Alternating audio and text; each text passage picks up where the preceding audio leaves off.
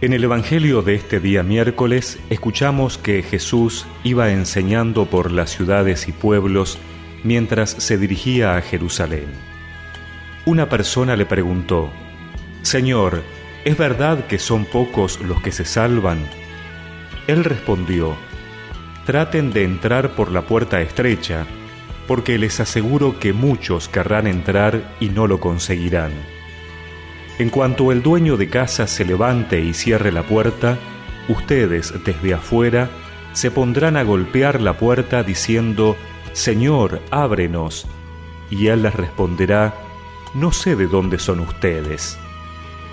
Entonces comenzarán a decir, Hemos comido y bebido contigo, y tú enseñaste en nuestras plazas. Pero él les dirá, No sé de dónde son ustedes, apártense de mí todos los que hacen el mal.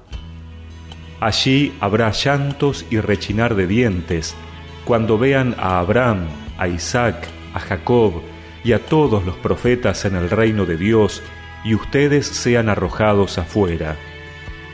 Y vendrán muchos de oriente y de occidente, del norte y del sur, a ocupar su lugar en el banquete del reino de Dios hay algunos que son los últimos y serán los primeros, y hay otros que son los primeros y serán los últimos.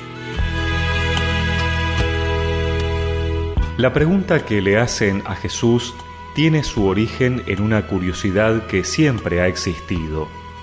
¿Serán pocos los que se salven? En la mentalidad del que preguntaba, la respuesta lógica hubiera sido solo se salvarán los que pertenecen al pueblo judío. Pero a Jesús no le gusta contestar a esta clase de preguntas y sí aprovecha para dar su lección. Esfuércense por entrar por la puerta estrecha.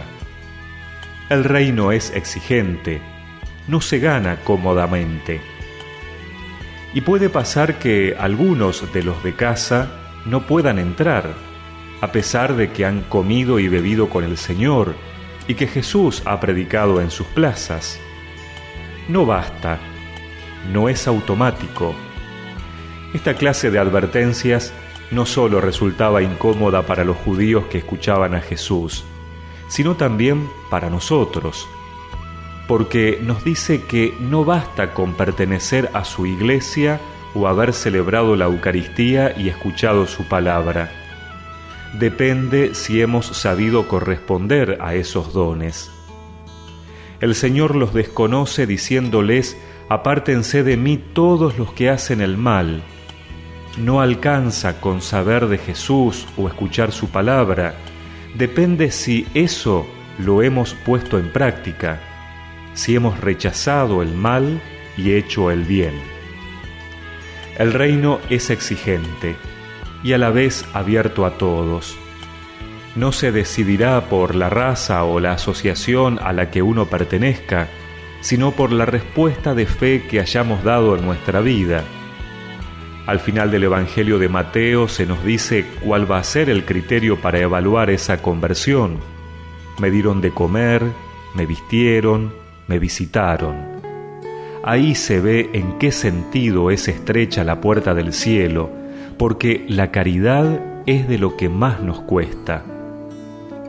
Es de esperar entonces que nosotros estemos bien orientados en el camino y que lo sigamos con corazón alegre, para que al final no tengamos que estar gritando, Señor, ábrenos, ni oigamos la negativa, no sé quiénes son, sino la palabra acogedora, vengan, benditos de mi Padre, reciban la herencia del reino preparado para ustedes. Vengan a mí los benditos de mi Padre, duerman en mis brazos y descansen en mi paz. Vengan a mí los benditos de mi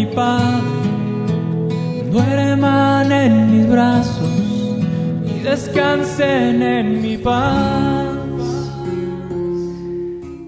Y recemos juntos esta oración.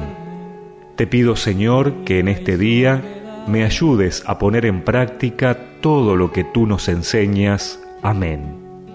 Y que la bendición de Dios Todopoderoso, del Padre, del Hijo y del Espíritu Santo los acompañe siempre.